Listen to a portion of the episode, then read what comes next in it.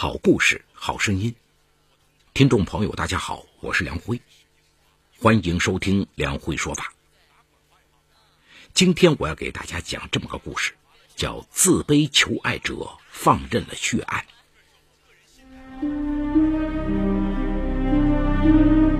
法治故事耐人寻味，梁辉讲述不容错过。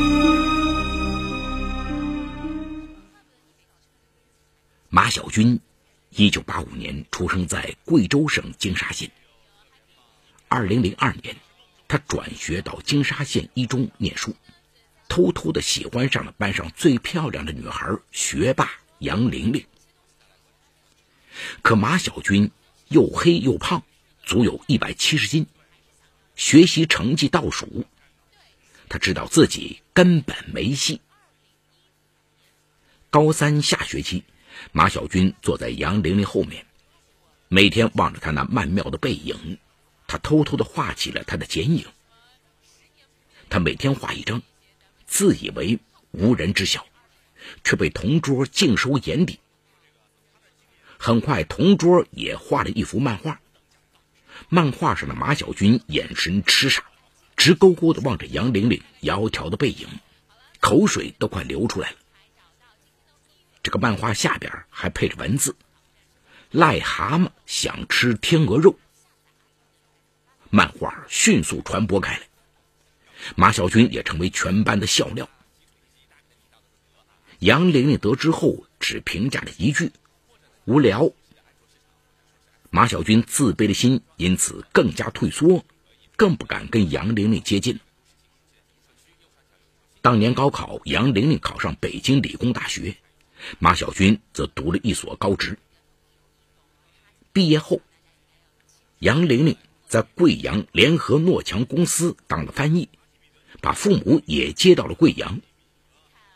马小军则回老家开了家名叫和顺的摩托车维修部，为生计疲于奔命，和女神的距离也更加的大了，两人也彻底失去了联系。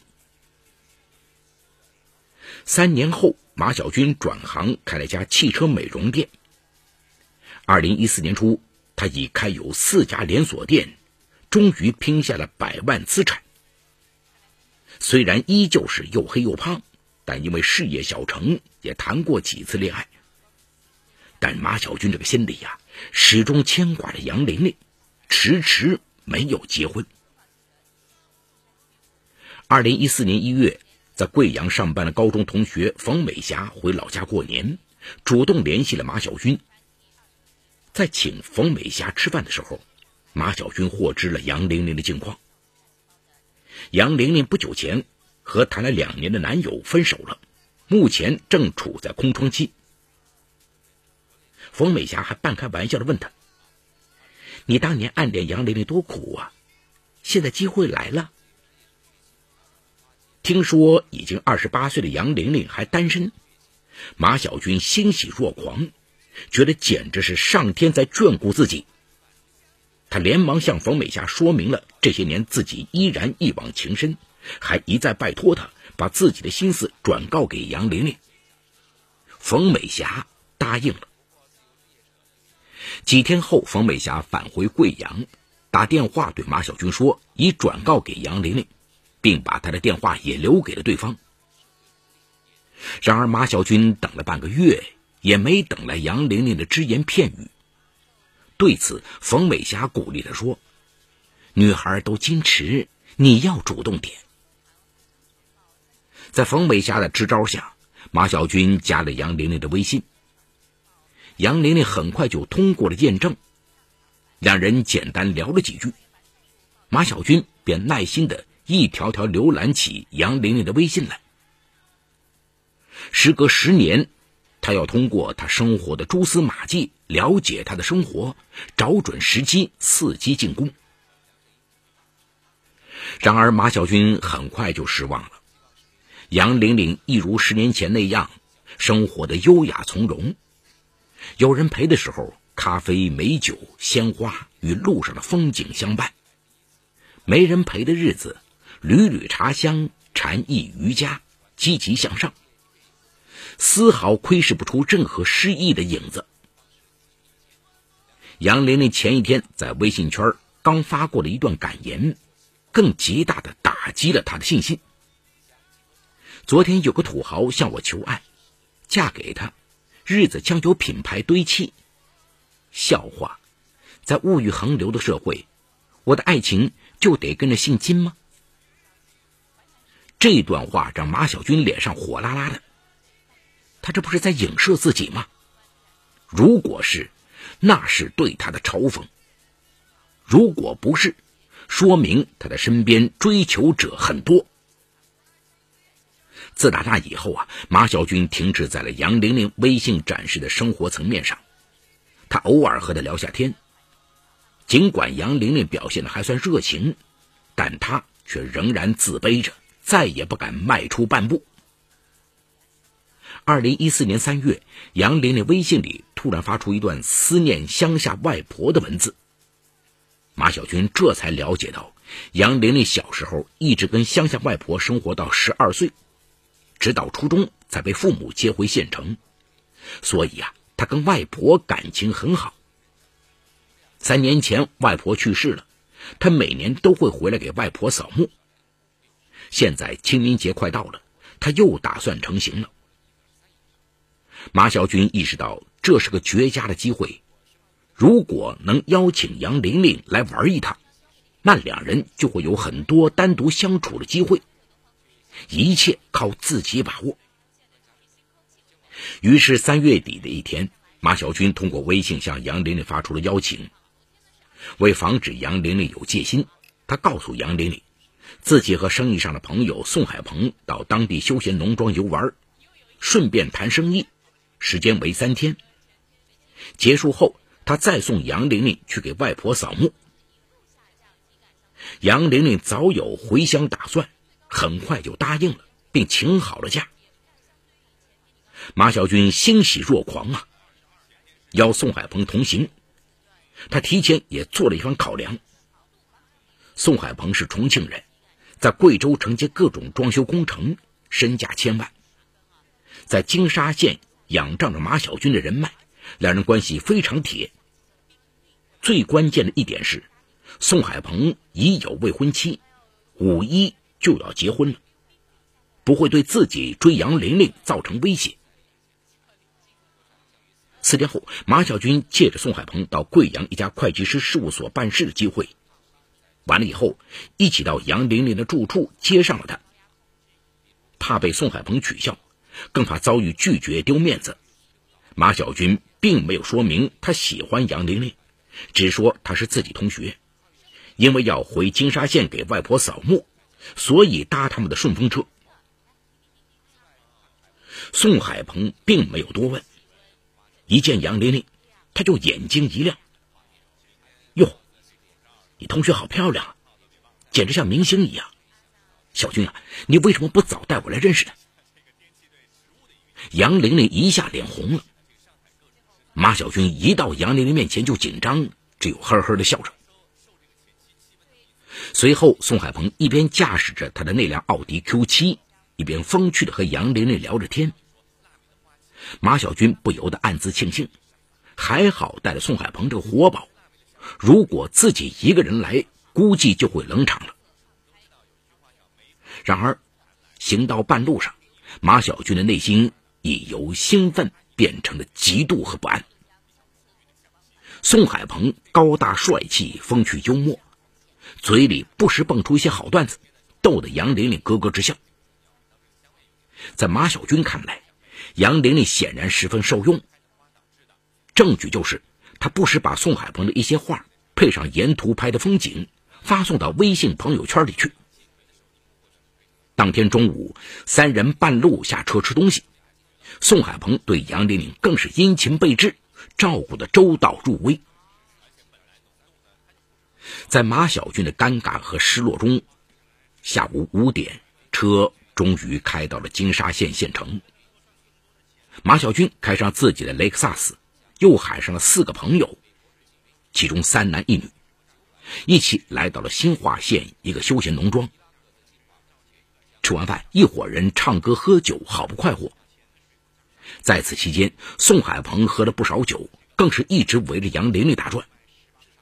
其他几个人见了，不停的打趣马小军：“你是不是想把你同学变成宋夫人呢？”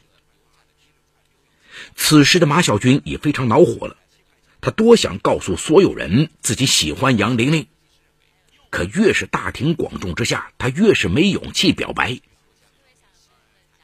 为了给自己壮胆，马小军猛喝啤酒，他想等醉了就有勇气向杨玲玲表明心迹了。万一遭到拒绝，也可以装醉，不至于丢面子。就这样，酒至半醺。马小军有了几分胆气，他点了《因为爱情》这首歌，上前邀请杨玲玲一起唱。然而，当音乐响起时，宋海鹏捷足先登，抢过话筒和杨玲玲合唱了起来。马小军的心情郁闷到了极点啊！唱完了歌，杨玲玲在朋友圈里发了一条微信：“老家，因为爱情。”这短短的几个字，令马小军的内心一如惊涛骇浪。难道杨玲玲在这么短时间内就和宋海鹏来电了吗？宋海鹏马上要结婚了呀！那个晚上，一伙人体验了农场里游戏机、桑拿、SPA 等各种休闲项目。杨玲玲也现场直播了一个晚上，而她发的每一条微信。都显示着绝好的心情，对爱情的向往。这一切在马小军的冷眼旁观里，都是和宋海鹏息息相关。凌晨一点，一伙人又在宋海鹏的组织下打起了双生。宋海鹏和杨玲玲打对门，马小军站在一旁观看。半个小时以后，他突然肚子不舒服，就跑回了房间。坐在坐便器上，他赫然看见了杨玲玲的微信。最好的生活就是遇见一个棋逢对手的人，然后有人想念，有人等待。二十分钟后，马小军终于舒服了一些。当从房间里出来时，打牌的人已散了。突然，他看见宋海鹏半推半拥着杨玲玲进入了他的房间。马小军脑袋里一懵啊！要喊出来，宋海鹏却把房间的门“砰”的一声关上了。马小军的脑海里“轰”的一声巨响，冲到了宋海鹏的房间门口。他使劲敲了一下门，想问问这究竟是怎么回事。可他很快又想起杨玲玲发的微信，那不正是在表明他和宋海鹏棋逢对手，而自己就是个一直等待的傻瓜吗？马小军纠结的站在房间门口，再也没有勇气敲门了。过了一会儿，里面开始传来了激烈的、异常的声响。他一边流泪，一边跌坐在地上，手死死的扣在门上，划出了一道道深嵌入目的痕迹。最终，他都没有勇气撬开那扇门，心里滴着血，黯然回到了自己房间。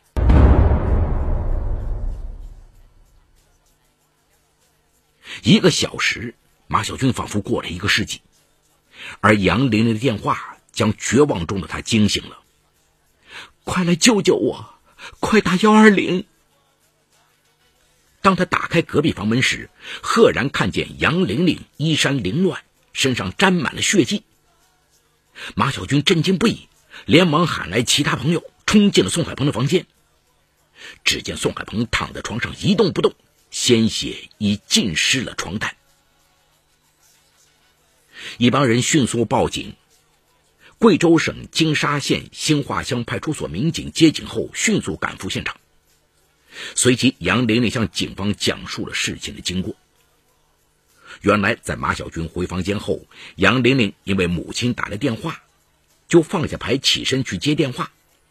在走廊里，她接了大约十分钟的电话。感觉有些口渴，就挂了电话，夺回房间想喝点热水，谁知刚打开房门，不知道何时出现的反锁了。杨玲玲见势不妙，想大声喊叫，却被他捂着嘴，强行摁在了床上。由于他身强体壮，任凭杨玲玲再激烈反抗，都无力回天。站在门外的马小军听到的，也误以为是两个人激情正酣。由于杨玲玲始终顽强反抗，宋海鹏后来抓起台灯，狠狠重击他的头，将其打晕。折腾了半个多小时后，才昏昏睡去。一个小时后，杨玲玲醒了过来，被折腾的浑身疼痛的她，抓起茶几上的水果刀，朝宋海鹏的胸口狠狠的捅了过去。最终，宋海鹏被捅死。令马小军追悔，令马小军追悔莫及的是，根据案发后杨玲玲的交代。她大学毕业后曾谈过几次恋爱，但都不顺利。最后一次马上要结婚了，男友又因出国把她抛弃。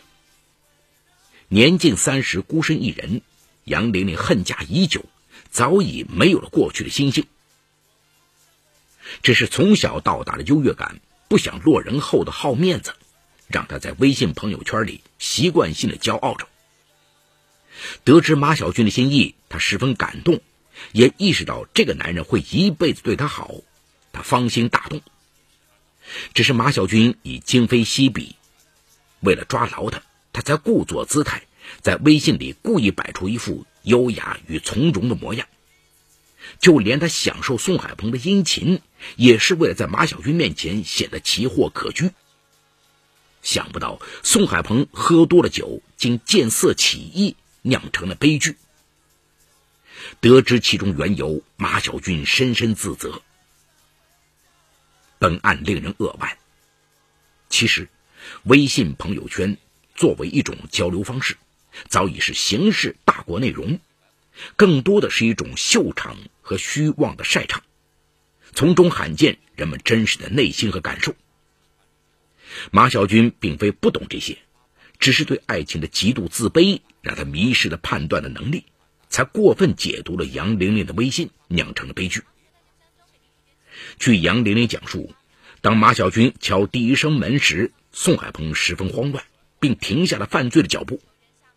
如果马小军能在门外继续敲下去，或者询问一声，悲剧应该能够避免。其实，即便没有爱慕之心，作为普通朋友，马小军也应该提高警惕。即使宋海鹏与杨玲玲相互中意，感情发展如此之快也不正常，应当适当提醒，不能碍于朋友面子如此放任，从而致使局面失控，惨剧发生。好，故事说到这儿就告一段落，犯罪嫌疑人为实名，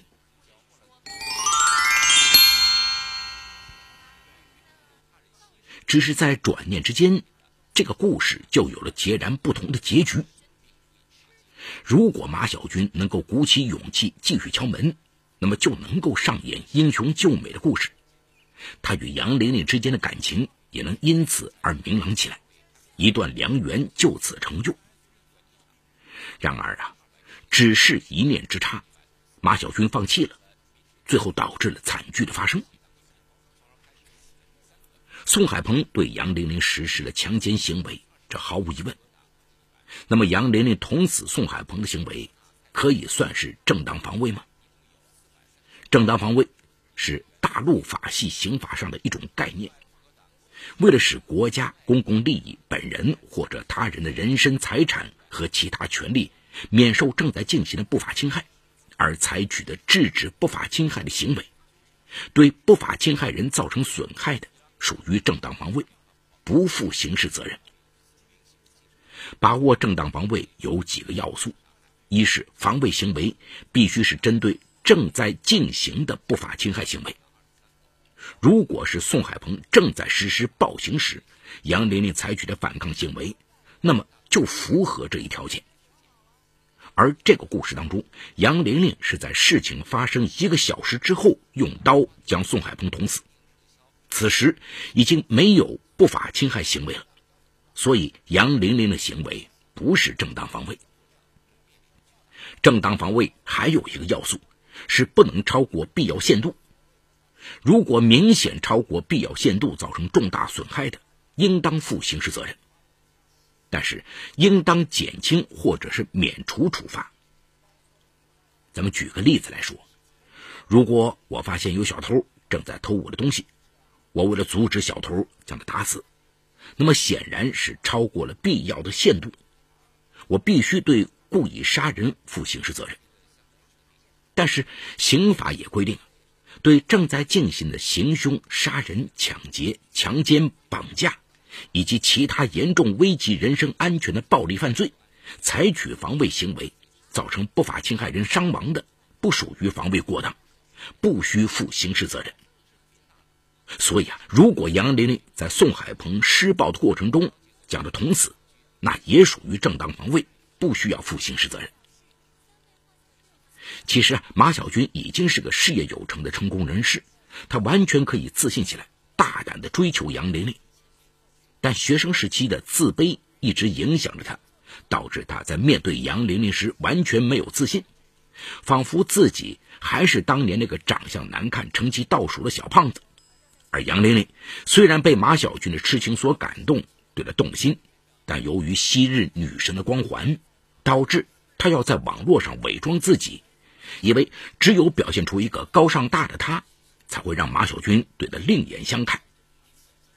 两个人由于不同的原因，都不敢向对方表达自己的心意，给了宋海鹏可乘之机，最终酿成了悲剧。其实啊，爱一个人就应该大胆的告诉他，无论会不会得到回应，至少让自己不会遗憾。